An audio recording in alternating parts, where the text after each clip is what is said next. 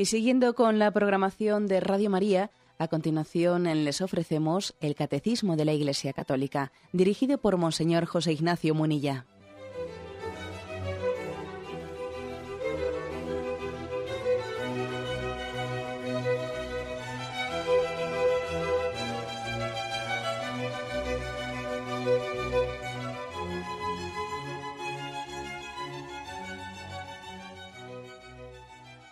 Cordial saludo a todos los oyentes de Radio María. Un día más, con la gracia del Señor, proseguimos el comentario del Catecismo de nuestra Madre la Iglesia. Estamos dentro de la explicación del Padre Nuestro, estamos en la explicación de la tercera de las peticiones. La primera es, santificado sea tu nombre, la segunda, venga a nosotros tu reino, la tercera, hágase tu voluntad en la tierra como en el cielo si no me equivoco, y es el tercer programa que dedicamos a esta petición. Estamos en el punto 2825, que dice así. Jesús, aun siendo hijo, con lo que padeció, experimentó la obediencia. Hebreos 5.8. Con cuánta más razón le deberemos experimentar, la deberemos experimentar nosotros, criaturas y pecadores, que hemos llegado a ser hijos de adopción en Él. Pedimos a nuestro Padre que una nuestra voluntad a la de su Hijo para cumplir su voluntad, su designio de salvación para la vida del mundo. Nosotros somos radicalmente impotentes para ello, pero unidos a Jesús y con el poder de su Espíritu, podemos poner en sus manos nuestra voluntad y decidir escoger lo que su Hijo siempre ha escogido, hacer lo que le agrada al Padre.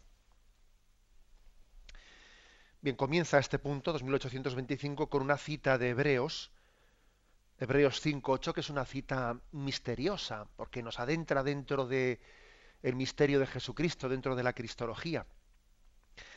Aquí en la traducción del Catecismo dice, Jesús, aun siendo hijo, con lo que padeció, experimentó la obediencia he estado viendo otras traducciones bíblicas, por ejemplo, en la, en la traducción que leemos en la liturgia de la Santa Misa dice, y aun siendo hijo, y a pesar de ser hijo, aprendió sufriendo a obedecer.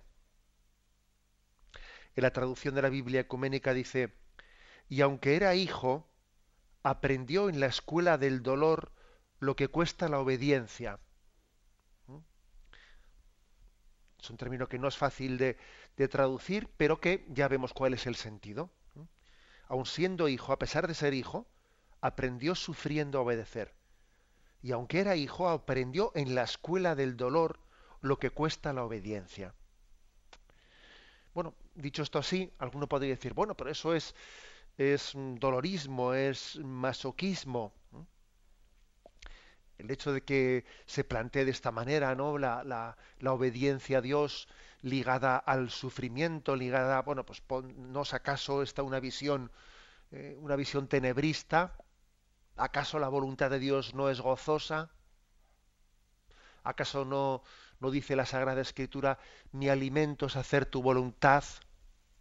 Tu voluntad es el gozo de mi corazón, dice los salmos como muchas veces me habéis escuchado, la palabra de Dios hay que leerla en su integridad. No, coger un texto que me resulta más simpático en detrimento de otros. No, hay que integrar toda la palabra de Dios porque cada una de ellas, aunque parezca opuesto, pues que claro, aquí hay un texto que dice, aprendió sufriendo a obedecer, aprendió en la escuela del dolor lo que cuesta, lo que es la obediencia. Y hay otro texto que dice, tu voluntad es el gozo de mi vida, el gozo de mi corazón. Bueno, los dos son verdad, los dos son palabra de Dios. Hay que partir de, un presupuesto, ¿no? Para, para desechar todo masoquismo. Y el presupuesto del que partimos es que Dios nos ama infinitamente, mucho más de lo que podemos suponer, mucho más de lo que nosotros nos amamos a nosotros mismos. A veces uno de los dramas que tenemos es que nosotros mismos no nos queremos bien a nosotros mismos. Sin embargo, Dios sí. Dios sí nos quiere. Nosotros nos podemos hasta autodespreciar o desear cosas que no son nuestro bien, sino que son nuestro mal. Dar palos de ciego, como se dice, ¿no? Palos de ciego en el sentido que no, no sabemos exactamente lo que queremos. Queremos ser felices, pero a veces pretendiendo ser felices buscamos lo contrario. Dios nos ama y quiere nuestro bien. Partimos de ahí, ¿eh? de ese presupuesto que es mm, que no podemos ponerlo en duda en absoluto. La prueba de que, de que eso es así es la, la muerte de Cristo en cruz. Se entregó por amor a nosotros. Bien, si a veces la voluntad de Dios la percibimos no como gozosa, no como la alegría, ¿eh? sino si a veces la, ocurre, porque ocurre, que la voluntad de Dios la podemos percibir como en lucha con la nuestra, en lucha con la nuestra, es entre otras cosas, porque también te, hay que distinguir entre lo que es una voluntad superficial y la voluntad profunda del hombre, eso en primer lugar. ¿eh? No es lo mismo las ganas, las ganas, las apetencias, que la voluntad. No es lo mismo. No es lo mismo lo que quiero que lo que me apetece. De la misma manera que cuando viene un hijo, se acerca a su madre y le pide algo y le pide su apetencia, le pide su apetencia, porque quiere, quiere estar, eh, quiere que le dé permiso para encender eh, pues el videojuego el videojuego, pero la madre le dice, no, tienes que hacer los deberes, tienes pendiente los deberes de clase. La voluntad del hijo es jugar en el videojuego, esa es su voluntad. Y entonces lucha ahí, lucha la voluntad del hijo con la voluntad de la madre. Bueno, yo no sé si es la voluntad del hijo o es más bien la apetencia del hijo o las ganas del hijo. Es decir, hay que distinguir entre voluntad superficial, que yo más bien le llamaría ganas, apetencias, ¿eh? de lo que es la voluntad profunda. La voluntad profunda del hombre.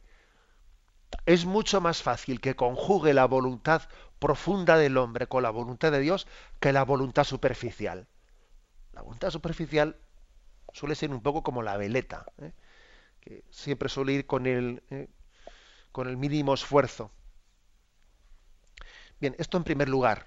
¿eh? En primer lugar, también añadiría otro, para explicar este aspecto, añadiría otro, eh, otro punto. Quizás para entender esto, para entender que hay una diferencia grande entre voluntad superficial, entre ganas, apetencias y lo que es la voluntad profunda del hombre, que la voluntad profunda del hombre quiere el bien, quiere la felicidad, quiere la santidad, lógicamente si tenemos fe y estamos encaminados, ¿no?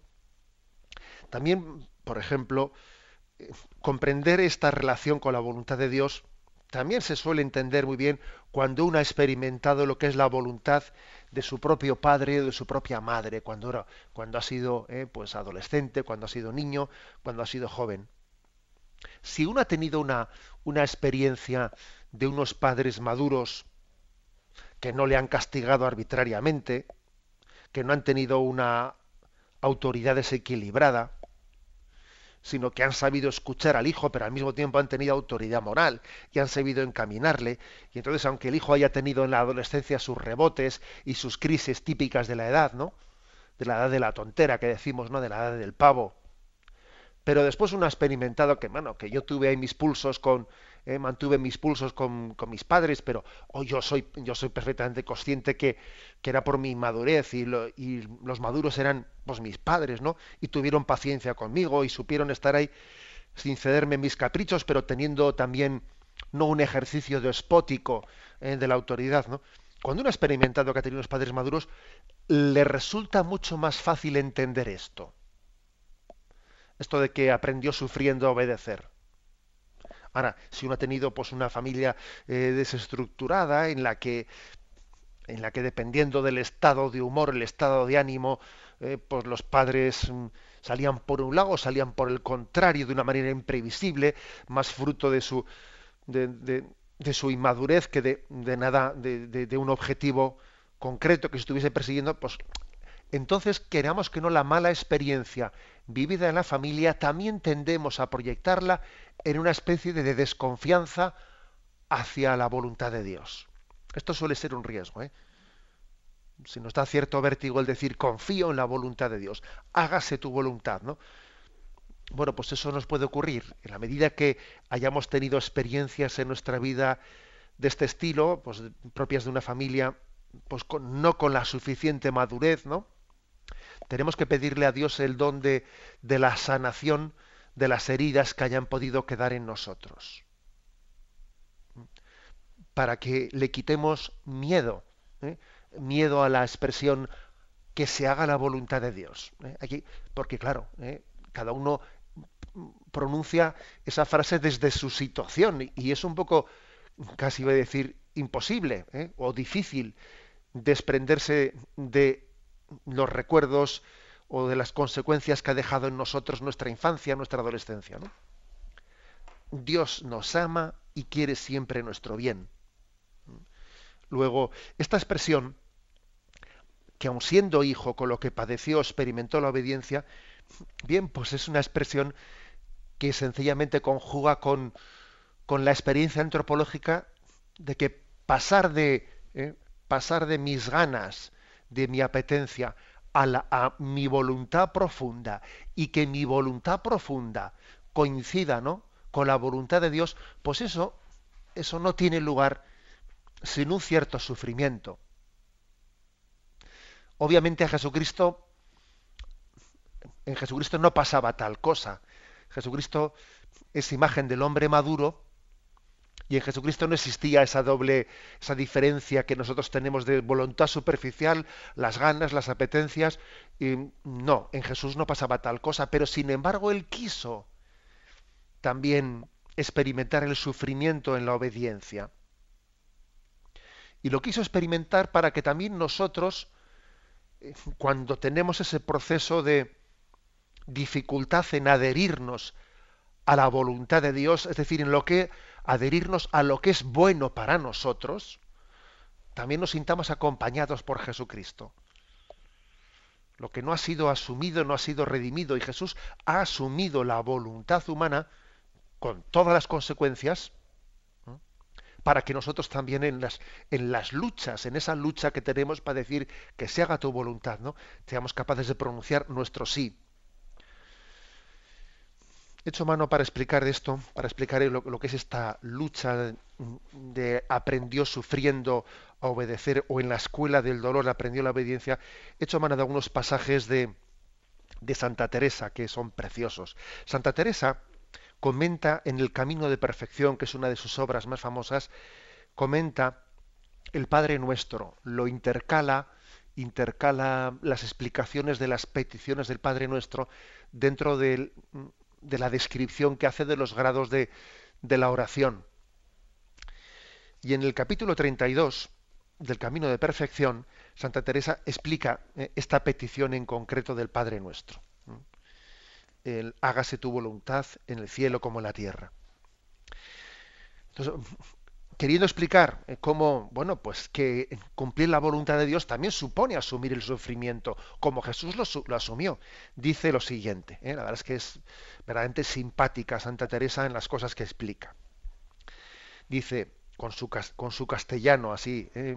medieval, antes que os diga lo que se gana, os quiero declarar, hermanas, lo mucho que ofrecéis no os llaméis después a engaño y digáis que no lo entendisteis, no sea como algunas religiosas, que no hacemos sino prometer. Y como no lo cumplimos, hay ese reparo de decir que no entendí lo que prometía. ¿Mm? Santa Teresa está hablando aquí de decir, oye, ¿tú, sabes, tú eres consciente de lo que le dices a Dios cuando le dices, hágase tu voluntad. ¿Tú te das cuenta de lo que le estás diciendo? ¿Mm? Y continúa ella. ¿Queréis ver cómo se ha con los que de veras piden tal cosa?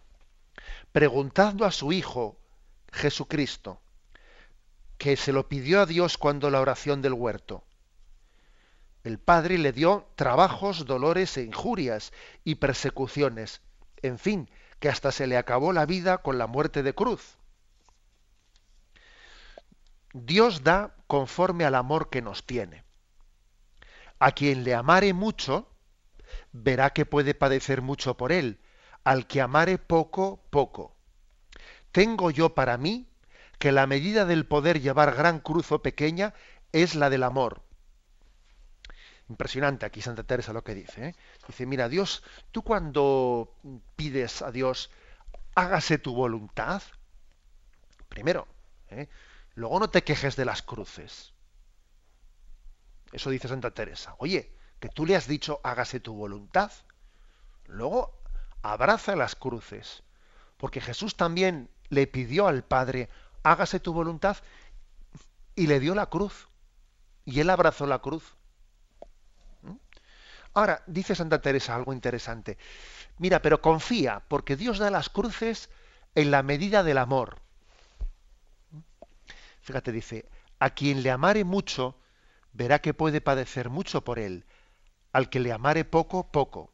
Tengo yo para mí que la medida del poder llevar gran cruz o pequeña es la del amor. O sea, es decir, Dios sabe, confiemos en Él, ¿no? Cuando tú dices, hágase tu voluntad, no hay que estar pensando, ay, pero a ver qué voluntad es esa, a ver cuál es, a, ver si me da algo que yo no puedo llevar. No, eh, mira, Dios sabe perfectamente, Dios sabe lo que tiene que darle a cada uno. Tú despreocúpate de eso. Tú despreocúpate. Dios nos da la fe y Dios da la gracia, Dios da la gracia para poder cumplir su voluntad en cada momento. Despreocúpate de ello. Y luego pone un ejemplo muy hermoso, muy, muy bonito aquí Santa Teresa. Dice, está hablando de a sus religiosas, de cómo a veces, oye, le estamos diciendo a Dios, hágase tu voluntad, pero luego parece que nos, nos arrepentimos de habérselo dicho, ¿no?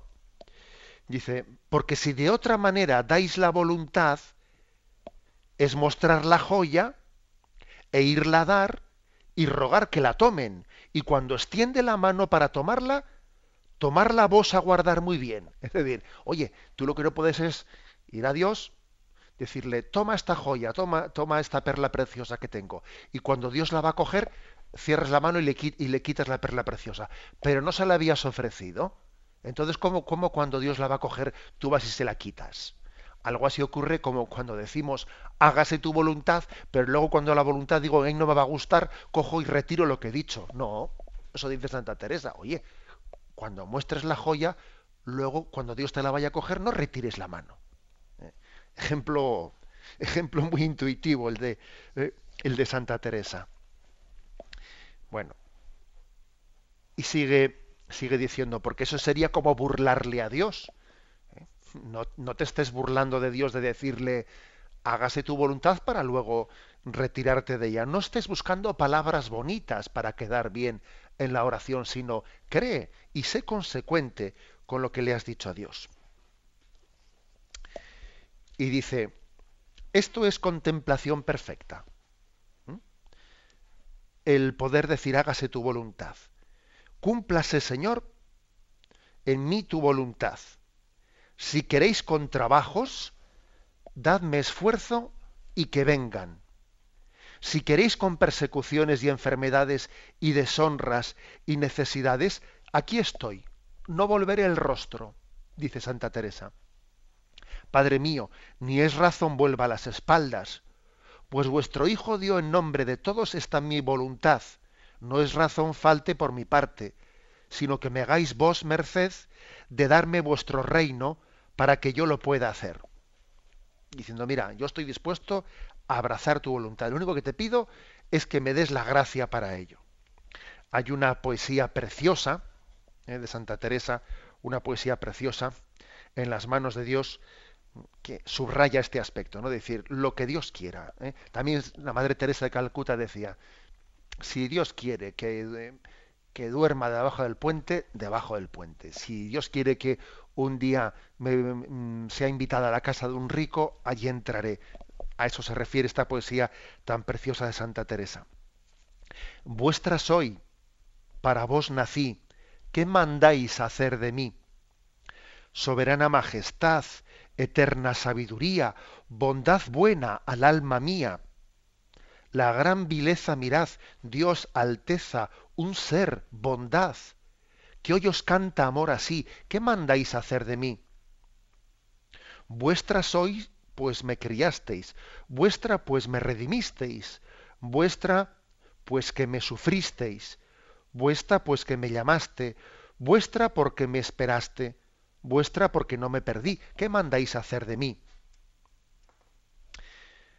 ¿Qué mandáis, pues, buen señor, que haga tan vil criado?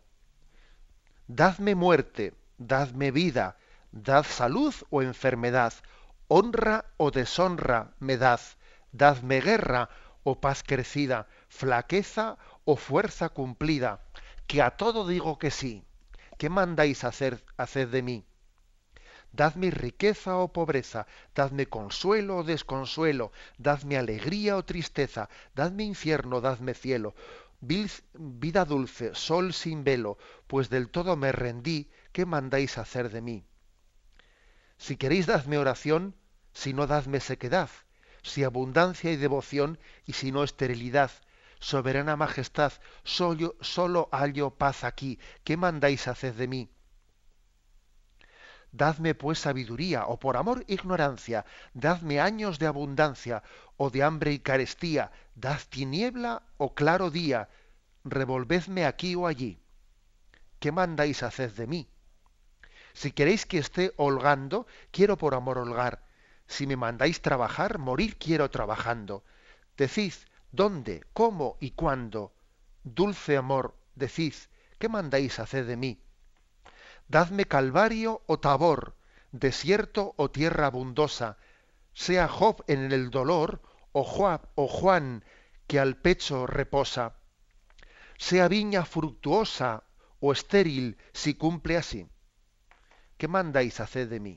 Bueno, y sigue adelante, no hay más estrofas, pero veis, veis exactamente cuál es el espíritu en el que Santa Teresa pronuncia este hágase, dice ella, mm, digamos hágase tu voluntad, pero con toda la confianza, no decirlo porque queda bonito decirlo y luego estar lleno de miedos. ¿eh?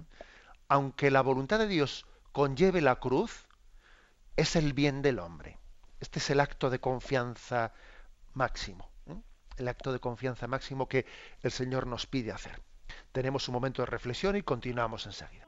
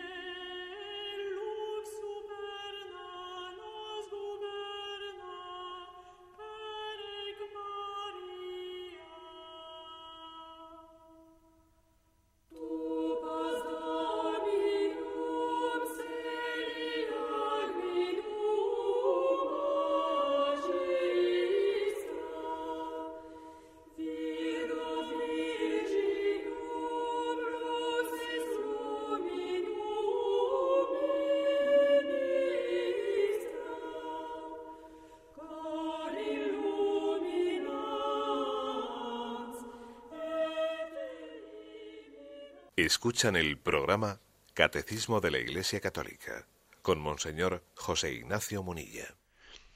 Continuamos la explicación del punto 2825. Hemos explicado la primera parte, especialmente ese, ese versículo de Hebreos 5.8, aun siendo hijo, con lo que padeció, experimentó la obediencia.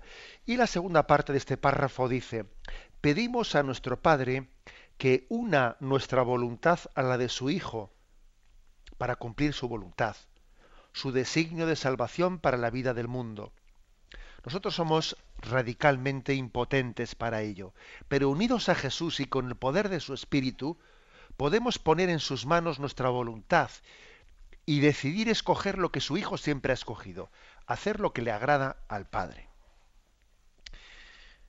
Bien, Es decir, mm, aquí lo que viene a decirnos este, este punto del catecismo es que no se trata únicamente de, un voluntarismo, es decir, esta confianza en Dios supera las fuerzas humanas. Porque, porque es con natural al hombre, y además máxime con nuestro pecado, está potenciado pues, el miedo, el miedo, el temor a lo que no vemos, si confiamos en Dios, pero al mismo tiempo tenemos temores, temor a lo que no hemos visto, temor. Entonces, supera nuestras fuerzas humanas la plena confianza y el abandono en la voluntad del Padre. Es una virtud que tenemos que, que ejercitar, y, pero al mismo tiempo es un don, las dos cosas. Es virtud, pero es don. La plena confianza, el pleno abandono tiene que ser ejercitado, pero es un don, es un don del Espíritu. Que el Espíritu nos haga conformes a la voluntad con el Padre. Y por lo tanto tenemos que mm, hacer de ello objeto de nuestra oración. Por eso se pide en el Padre nuestro, por eso se pide. Porque claro, uno podría, fijaros, ¿no? desde una concepción pelagiana, que confía, que piensa que la salvación depende únicamente de tu voluntad, alguno, ¿eh? Pelagio, que es este, fue aquel hereje de los siglos primeros, que él decía que, no hay que estar pidiéndole a Dios la gracia, lo que tienes que ser es tú el que lo hagas. ¿eh? No seas vago pidiéndole a Dios, hágase tu voluntad. No, hazla tú, hazla tú. O sea, ¿qué es eso de estarle pidiendo a Dios? ¿Está en tu voluntad hacerla? No, yo se lo pido a Dios, se lo pido a Dios para que mi corazón tenga la capacidad de confiar en Él. Y descansar en él. Santa Teresa, en ese comentario que os he dicho antes que hace el camino de perfección, esto lo ilumina muy bien, ¿eh? diciendo que no podríamos pedir esta tercera petición del hágase tu voluntad si primeramente no hubiésemos pedido la anterior de venga a nosotros tu reino. Y dice Santa Teresa, porque al pedir venga a nosotros tu reino, la tierra se ha hecho el cielo. Si el reino de Dios viene a nosotros, la tierra se ha convertido en el cielo, dice ella. Y entonces ya sí podemos decir, hágase tu voluntad. Os leo esto de Santa Teresa. Porque hecha la tierra cielo, será posible hacerse en mí vuestra voluntad. Mas sin esto, y en tierra tan ruin como la mía, y tan sin fruto, yo no sé, Señor, cómo sería posible. Es gran cosa lo que ofrecéis en esta petición. Claro, Santa Teresa es diciendo, si yo sé que por mí misma, si yo tengo una tierra ruin y yo, pues mm, cumplir la voluntad de Dios, me voy a asustar enseguida de ella. Pero como, como le he pedido, venga a nosotros tu reino, y Dios ha venido a nosotros y Él reina en la tierra, entonces la tierra se ha convertido en el cielo. Entonces sí, le vamos a pedir, entonces, hágase tu voluntad en la tierra como en el cielo. No le tengo miedo a esta petición, porque así como en el cielo es fácil, ¿no? Hacer la voluntad de Dios siempre, también en la tierra va a ser posible, incluso gozoso el poder hacerlo, porque el reino de Dios ha llegado a nosotros. Es una versión verdaderamente, una explicación preciosa la que da Santa Teresa. Y para rematarla, dice un poco más tarde, ¿qué fuerza tiene este don? No puede menos si va con la determinación que ha de ir, de traer al Todopoderoso a ser uno con nuestra bajeza y transformarnos en sí y hacer una unión del Creador con la criatura. Es decir, si Dios viene a nosotros y el Creador se une a la criatura, hombre, pues entonces digamos con todo el corazón, hágase tu voluntad, no le tengamos miedo. Que esto no es una especie de proeza que supere, no, que te supere. Claro que te supera, pero Dios está contigo. No está solo para decir hágase tu voluntad. Lo dice Jesús contigo. ¿Mm? O sea que estás asistido. O sea, Dios no te, no te pide cosas que superen tu capacidad. ¿eh? Esto, es, esto es como el, el saltador, ¿no? el salto de pértiga, que Dios le da una pértiga, pues, pues mira, proporcional a lo que tiene que saltar. Y esta es la gracia y este es el don del Espíritu. Bueno, para complementar esto se nos ofrecen dos, dos textos. Uno de Orígenes, uno de Orígenes y otro de San Juan Crisóstomo. El de Orígenes dice así: adherirnos a Cristo, perdón, adheridos a Cristo, podemos llegar a ser un solo espíritu con Él y así cumplir su voluntad. De esta forma, ésta se hará también en la tierra como en el cielo. ¿eh? Dice Orígenes, porque también Orígenes, ¿eh? Eh, de los siglos primeros, tiene también un, un libro de comentario del Padre Nuestro una exhortación, está publicado en Exhortación al Martirio y Tratado sobre la Oración, en el que comenta el Padre Nuestro. Eh, leo de nuevo su cita. Adheridos a Cristo, podemos llegar a ser un solo espíritu con Él y así cumplir su voluntad. De esta forma, ésta se hará también en la tierra como, como en el cielo. Acordaros de esa expresión de Jesús en los Evangelios, mi alimento es hacer la voluntad de mi Padre. Una expresión impresionante, ¿no? Mi alimento es hacer la voluntad de mi Padre.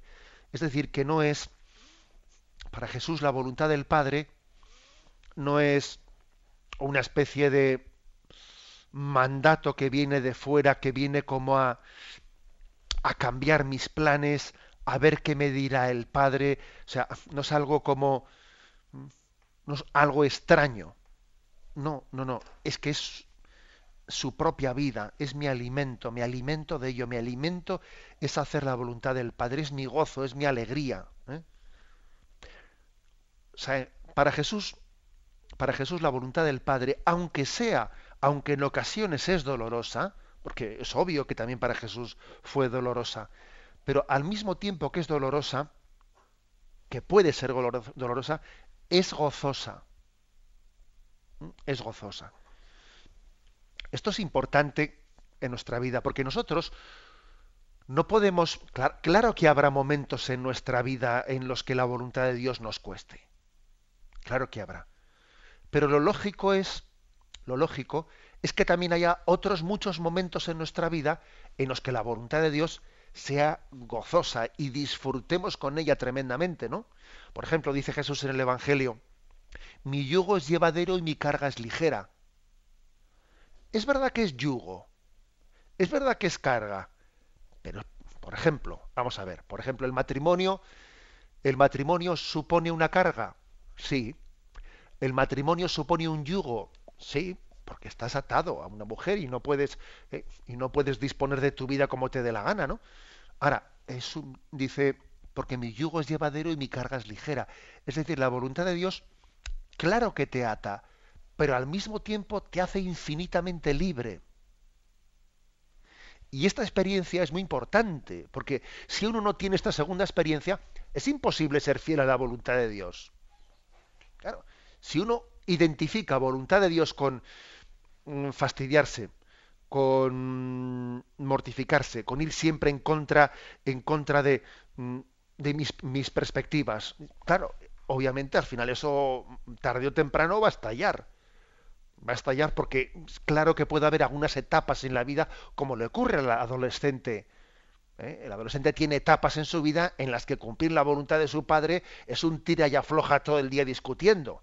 Pero hombre, no uno no puede vivir en la eterna adolescencia toda su vida.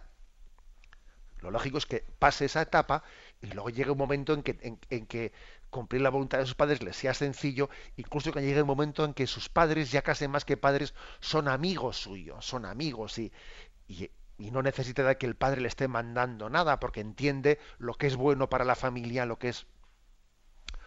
Eh, es decir, que esto, esto tiene que formar parte también de nuestra experiencia. Jesús dice, mi alimento es hacer la voluntad, la voluntad del Padre. Esto me recuerda un pasaje un pasaje del Apocalipsis, creo recordar que es Apocalipsis capítulo 10, sí, aquí lo veo, Apocalipsis capítulo 10, versículos 9 y 10, los últimos dos versículos. Está hablando en ese, en ese lenguaje apocalíptico, está hablando del libro de la palabra de Dios, ¿no? Dice, fui donde el ángel y le dije que me diera el librito y me dice, toma, devóralo, te amargará las entrañas, pero en tu boca será dulce como la miel. Tomé el librito de la mano del ángel y lo devoré. Y fue mi boca dulce como la miel, pero cuando lo comí se me amargaron las entrañas. Entonces me dicen, tienes que profetizar otra vez contra muchos pueblos, naciones, lenguas y reyes. ¿A qué se refiere esto de que uno recibe este libro, el libro de la palabra de Dios, y que en la boca es dulce y luego cuando lo traga es amargo? O yo me atrevería incluso a decir al revés, que también a veces ocurre que a la boca es amargo y luego uno lo traga y es dulce. Bueno, pues aplicando ese texto del Apocalipsis a lo que estamos hablando aquí de la voluntad de Dios, se refiere a eso. La voluntad de Dios siempre es el bien para el hombre. Ahora es normal que en algunos momentos de nuestra vida pues nos resulte amargo, amargo, pero luego, sin, como he dicho, el tema de la etapa de la adolescencia, ¿no? del joven con sus padres, pero luego, sin embargo, uno madura y entiende que esa voluntad es, es tu bien y la vives gozosamente sin que te cueste, ¿no? y al revés. ¿eh? En un, como dice este, esta imagen del Apocalipsis, a veces al principio es dulce, pero luego puede ser, puede causar ardor ¿eh? al estómago, o al revés. Al principio es costosa y luego es más fácil. Lo lógico, ¿eh? lo lógico es que haya etapas diferentes en nuestra vida. Haya etapas diferentes. El hombre, el hombre no suele tener un proceso de crecimiento en el que eh, pues vaya, eh, vaya teniendo un perfecto equilibrio, no, sino que suele ser un poco inestable. Esto es un poco como la bolsa, con subidas y bajadas, ¿no? Y entonces también puede haber etapas en nuestra vida distintas en las que a veces no sea muy sencillo abrazarnos a la voluntad de Dios y gozoso y alegre, y otros momentos en los que suframos. Sea, creo que mm, esta experiencia esta experiencia es normal que la tengamos. ¿eh? De esos altibajos. Lo importante es que confiemos a las duras y a las maduras. Bien, y el segundo texto, el de San Juan Crisóstomo, dice así.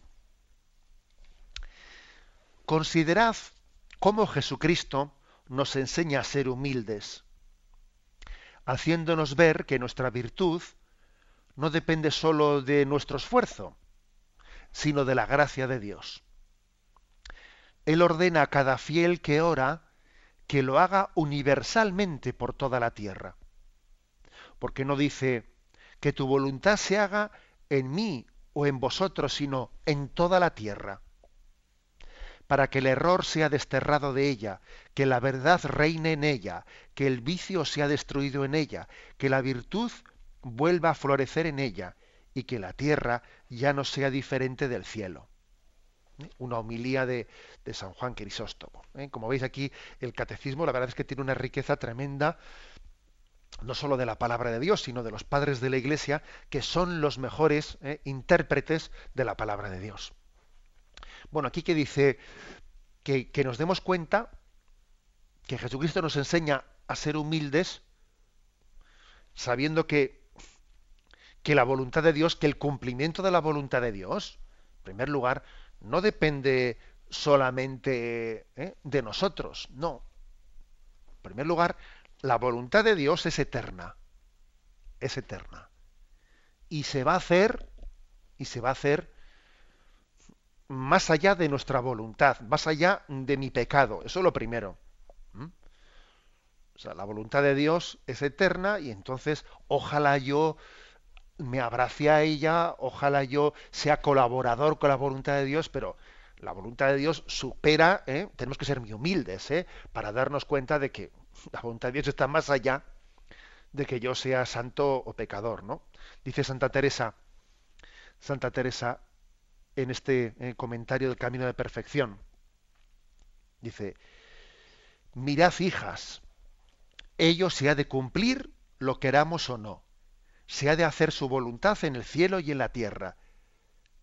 Creedme, tomad mi parecer y haced de la necesidad virtud. Muy graciosa Santa Teresa. Dice, oye, la voluntad de Dios es eterna, se va a cumplir. Nosotros lo que tenemos que hacer es hacer de la necesidad virtud. es decir, no, no como si fuese contraria a la mía, no, que sea también la mía, que yo goce con ella. ¿eh? Y continúa diciendo, oh Señor mío, qué gran regalo es este para mí, que no dejaseis en querer tan ruin como el mío el cumplirse vuestra voluntad.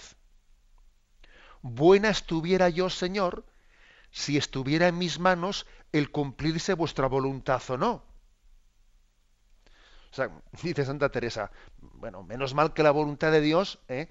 se va a cumplir más allá de la mía. Dice, pues bueno, pues hasta ahí podíamos llegar, ¿no? Seamos humildes y démonos cuenta de eso.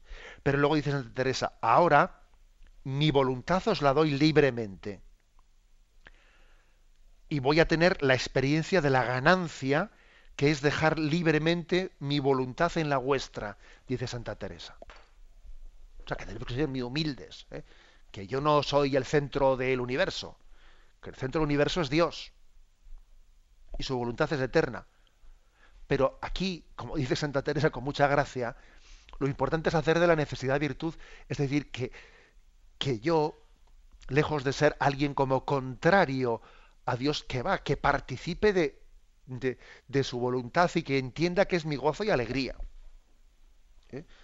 Esa es la esa es la, explicación que da aquí San Juan Crisóstomo. Y viene, y viene y nos dice, esto en buena parte uno se educa en ello, se educa, como dice aquí San Juan Crisóstomo, entendiendo que él no está únicamente pidiendo por mí, sino que pido por todo el mundo. Dice San Juan Crisóstomo, porque no estamos diciendo que, tu voluntad se haga en mí, dice, sino en toda la tierra. O sea, que yo no soy el ombligo del mundo. ¿eh? Y que no puedo estar teniendo un concepto de Dios, que Dios esté a mi servicio, a mi capricho, que no. Que yo digo que, que Dios reine en todo el mundo.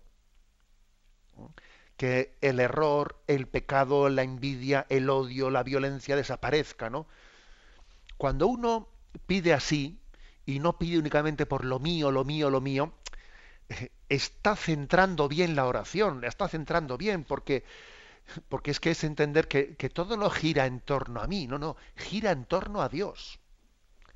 Gira en torno a Dios. Aquí se tiene que producir una especie como de giro copernicano, ¿no?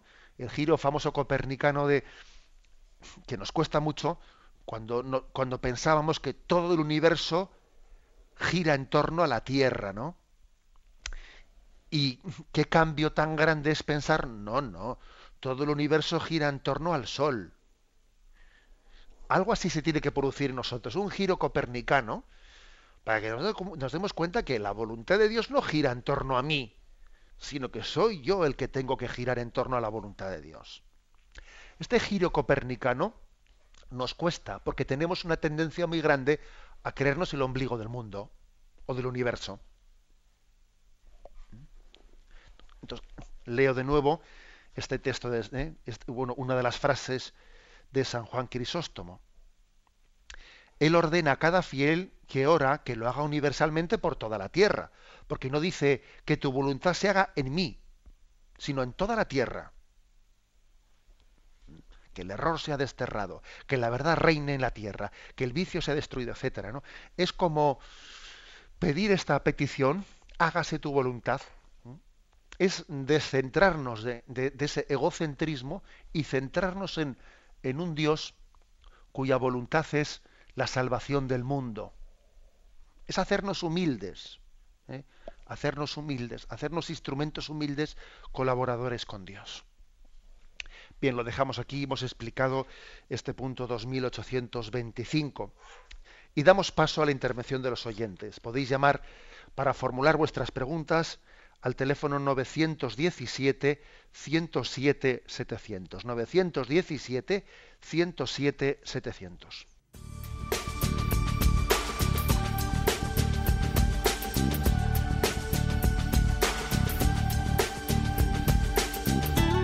Radio María le ofrece la oportunidad de recibir en su casa sus programas favoritos.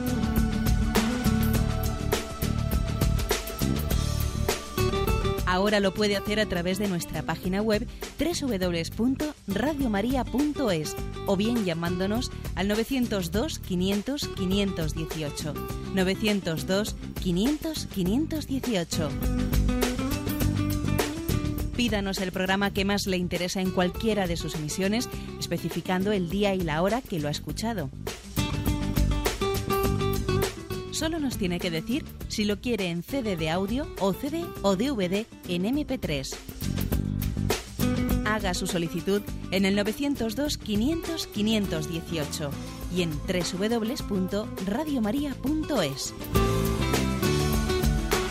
Radio María, más cerca de usted.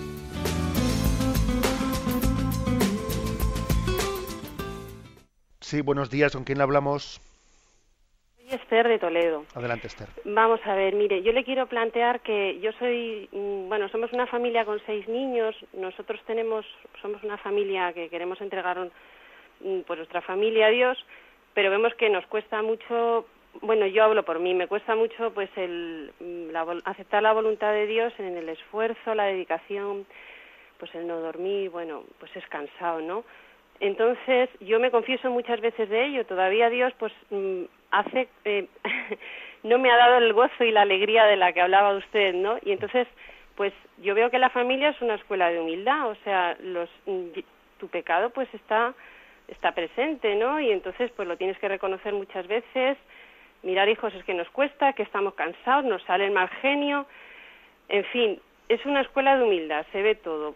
Pero a mí me preocupa, mm, todo está en manos de Dios, pero me preocupa transmitir a los niños esa, esa visión negativa de la familia, pues por culpa de ello, ¿no? Que, que, y nada más, ya, es eso esencialmente. De acuerdo, pues mire, la verdad es que es, es hermosa, ¿no? Pues esa, esa experiencia que comparte la oyente con nosotros. Es decir, claro, es que en esta vida, en esta vida nos hemos ido acostumbrando pues a un, ¿eh? Pues a un vivir cómodamente, a una calidad de vida, a un, ¿eh? bueno, pues a un estatus en el que procuramos huir de la cruz y del sacrificio todo lo que se puede. ¿eh? Yo creo que tenemos el gran problema de nuestra de nuestra cultura es que es una cultura de del bienestar que ha hecho del bienestar pues el, valor supremo. Entonces claro, todo lo que sea entregar entregar la vida nos cuesta. Y Jesús nos dice en el Evangelio que el que quiera seguirle que se olvide de sí mismo y que le siga, ¿no? Entonces, tiene distintos formatos en la vida, ¿no? Y yo le voy a decir al oyente que cuando yo como sacerdote he ido a, a visitar una familia con muchos niños, y uno cena con ellos y ve, y ve lo que es eso, ¿no? Y ve lo que es que unos padres no tienen un metro cuadrado para ellos, ¿no? Porque los niños lo invaden todo y tampoco tienes un rato para ti, porque cuando no llora uno, llora el otro, cuando no viene este, cuando uno dice, papá, que me, no entiendo esto, este problema para hacer los deberes, y el pequeño llora y a medianoche te despierta y tú al día siguiente tienes que, en, la, en el trabajo tienes que rendir y has dormido mal por la noche. Entonces uno ve, ve todo eso, ve todo eso, y entonces dice, Dios en cada momento nos da en nuestra vocación lo que necesitamos para santificarnos. Es decir, hay que hacer un acto de confianza de que esa exigencia que tiene la familia o el sacerdocio o la vida religiosa, en vez de huir de la cruz y decir, uy, voy a, voy a, uy, más vale tener un solo hijo, porque es que esto fíjate, si, si, con uno, si con uno lo he pasado mal tan por las noches, imagínate con otro más. O sea, en vez de huir de la cruz, hay que confiar que es exactamente lo que necesito para mi santificación. ¿eh? La oyente dice, jo, pero yo tengo un poco de miedo de que a veces como me, sale mi ramalazo de mal genio, que estoy tensa, etcétera, también eso se lo transmita a los niños. Bien, lo entiendo, y por eso, y por eso se confiesa, y por eso lucha, y por eso. Pero yo le diría al oyente lo siguiente, ¿no? Que, que no, mm, no caiga en la tentación de que la cruz la cruz le impida disfrutar del don de Dios. La cruz está inherente, el sacrificio, ¿no? que supone ser padre, que es muy fuerte. ¿eh? Pero que al mismo tiempo, en la misma cruz, está la cara y la cruz, ¿no? Está la cara también, ¿eh? está la resurrección, está la gloria. O sea, la gloria de que, de que usted va o que tú vas por el buen camino. La gloria de que disfruto de los hijos como un don suyo, ¿no? Es decir, entender que cara y cruz están totalmente unidas, cruz y gloria. ¿Mm? Bueno, ánimo y adelante. Damos paso a un siguiente oyente. Buenos días. Sí, buenos días. Adelante, le escuchamos. Eh, aquí José Martín desde Oreja. Este, eh, bueno, yo eh, primero gracias por, por estar en mi corazón en empatía, gracias a la, a la sintonía de las ondas. Bueno, el tema es, siempre insisto, en la, en la, en la construcción, en la estructura del Padre Nuestro. O sea, para mí, o sea, mi creencia, mi fe, quiere confirmar de que Dios eh, existe y está en el cielo. Entonces, para mí el primer punto, o sea, fundamental, o sea, para esa estructura, el fundamento sería eh, el, confirmar, ¿no? El, creer de que Dios está en el cielo, ¿no? Entonces, eh, es la primera frase del Padre Nuestro, ¿no? confirmar de que el Padre Nuestro está en el cielo. Entonces, pues bueno, nosotros estamos en la tierra, entonces, en nuestra, nuestra labor, nuestra labor fundamental, pues es eh, eh, el eso, el empezar a unar cielo y tierra. E, esa, esa es la, la pregunta. Gracias. Sí, yo creo que está claro. ¿eh? Es decir, también cuando explicamos, cuando explicamos esta introducción, Padre nuestro que estás en el cielo, insistía yo bastante en que no, no teníamos que entender tanto el cielo como una ubicación espacial, el, ejemplo de que unos astronautas rusos, los primeros astronautas rusos, cuando hicieron el primer viaje espacial, volvieron diciendo, ni más ni menos en el colmo del ridículo, hemos estado en el espacio y no hemos visto la puerta del cielo. bueno, se pensaban que allí iban a ver una puerta. Obviamente, el cielo se refiere a la presencia de Dios, al estar con Dios. Por lo tanto, el cielo también comienza en la tierra comienza en nosotros en la medida en que el cielo está en Belén, porque ahí nace, e, e, en esa, en esa cuna, en ese niño, allí está el cielo. El cielo está en la comunión, porque recibimos a Jesucristo a la Eucaristía, ¿no? Entonces, como ha dicho el oyente, la clave está en que después de decir, Padre nuestro que estás en el cielo, después decimos, venga a nosotros tu reino. O sea, que el cielo venga a la tierra, es decir, que la tierra sea también el cielo, porque también Dios está aquí con nosotros. Y una vez que hemos dicho eso, ahora ya podemos decir que se haga tu voluntad, porque Dios está aquí, en la tierra como en el cielo. ¿eh? O sea, está ligado una cosa con la otra. ¿Mm? Bien, damos paso a un siguiente oyente. Buenos días. Hola, buenos días. Yo no sé si va al caso o no, pero es que hace su voluntad. Yo, por ejemplo, pues mm, soy bastante comedida, por ejemplo, en la parroquia, pues cuando tengo que hacer alguna cosa o alguna pregunta. Y casi siempre, mm, por lo menos dos o tres veces, el sacerdote me contesta con bastante aire o, o, me, o no me contesta. Y entonces yo pues sufro y, y la verdad que me angustio bastante porque digo, pues Señor, ¿qué va a ser esto? Y entonces ayer me pasó eso y le pregunté si tenía que hacer el rosario, me dijo que mañana, que como hoy era fiesta, que no.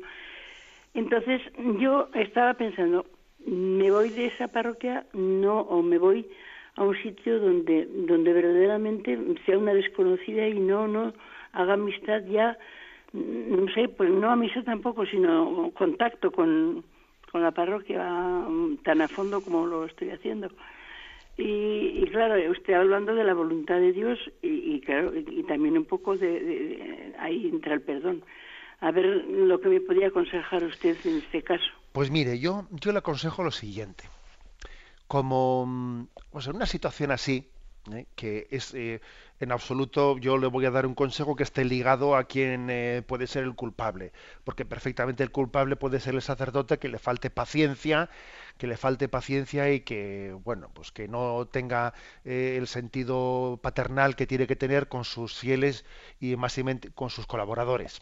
También podría ser que la culpa, que algo de culpa tuviese usted, porque claro, yo aquí hablo sin conocerle a usted ni conocerle al sacerdote, ¿no? Que podéis tener también usted alguna culpa sin darse cuenta de ello, pues por el hecho de que igual, pues sea mm, demasiado eh, presente ¿eh? que a veces también hay que ser discreto, hay que estar en segundo lugar, dejar, dejar que sean otros los que tomen la iniciativa, etcétera. ¿no? A veces podemos también pecar de que nuestra manera de colaborar, pues igual somos demasiado posesivos, ¿eh? posesivos. Bueno, puede ser una cosa, puede ser la otra, puede ser las dos. En cualquier caso, yo el consejo que le doy ¿eh? para intentar solucionar un conflicto de esos es un consejo de humildad. Es decir, en vez de mantener un pulso que podría parecer un pulso de protagonismo, eh, que yo, pues si quiero hacer esto, voy a dirigir el rosario, que el, cura me dice que no, que lo haga el otro. O sea, en vez de mantener un pulso de protagonismo, lo mejor es no irse, como dice usted, a otra parroquia y a otro sitio, porque hacer eso en el fondo sería como una especie de orgullo herido, eh, orgullo herido que busca, no, sino yo creo que lo, lo más santo eh, es permanecer fiel, pero teniendo un perfil humilde, retirado, de manera que cuando quieran, necesiten de mí, ya me lo dirán. ¿eh?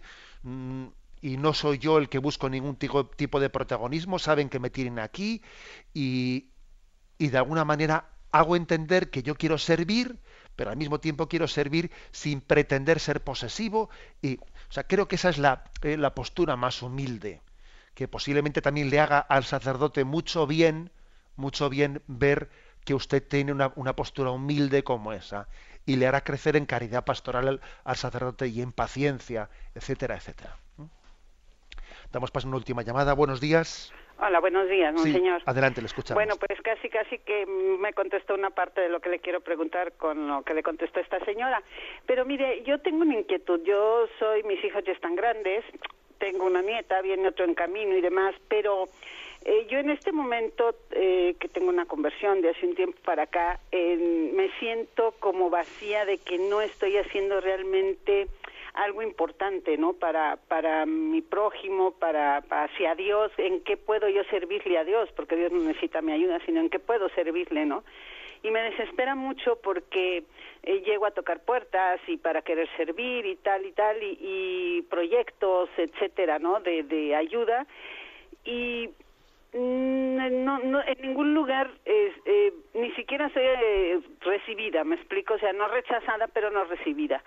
Entonces, eh, yo no sé si me estoy contraponiendo a la voluntad de Dios, no entiendo, sé que un religioso, una religiosa, yo no ni quiero ni puedo ser religiosa, ¿no? Por, por cuestiones personales, pero sí estar en misiones, estar en ciertas cosas, pero yo me han dicho que eso es una gracia y un don que Dios entrega no es que yo lo quiera hacer, entonces es donde me quedo muy confusa y, y me angustia mucho no no saber cómo tomar la voluntad de Dios, no saber cómo hacerlo. Y otra cosa muy breve, pero bueno, hablaba usted la vez pasada de la penitencia y yo había ofrecido, por ejemplo, dejar de fumar en Adviento y pues ya lo rompí. Yo no sé si esto es un pecado o es una falta de disciplina o, o cómo o cómo hacer la parte de que oro para que para entregárselo a Dios no pero bueno de acuerdo como pues tenemos el tiempo cumplido bien brevemente porque tenemos el tiempo casi cumplido.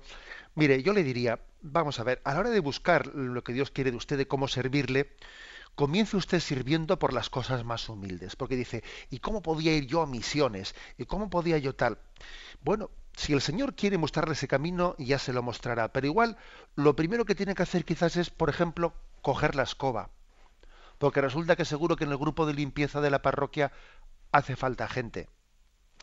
O coger la fregona o coger tal. Quiere decir que a mí me parece que para buscar la voluntad de Dios tenemos que empezar por los servicios más humildes, esos que siempre hay sitio para trabajar en ellos, porque y luego ya veremos más, y luego ya veremos si el sacerdote me dice, oye, hace falta una catequista, hay un grupo de misiones, hay un tal, o hay una, un voluntariado para ir en verano, eh, para ir en verano a misiones. Yo creo que empezaría así.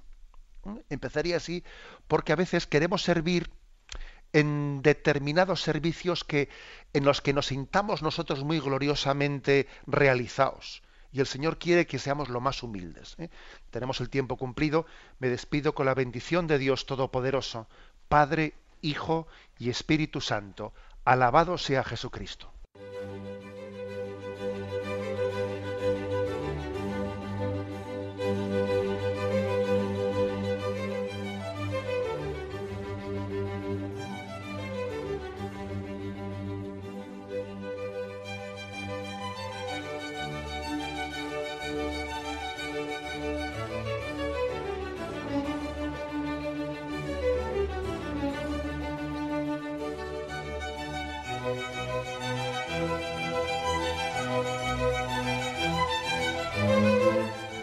Han podido escuchar en Radio María el Catecismo de la Iglesia Católica, dirigido por Monseñor José Ignacio Munilla.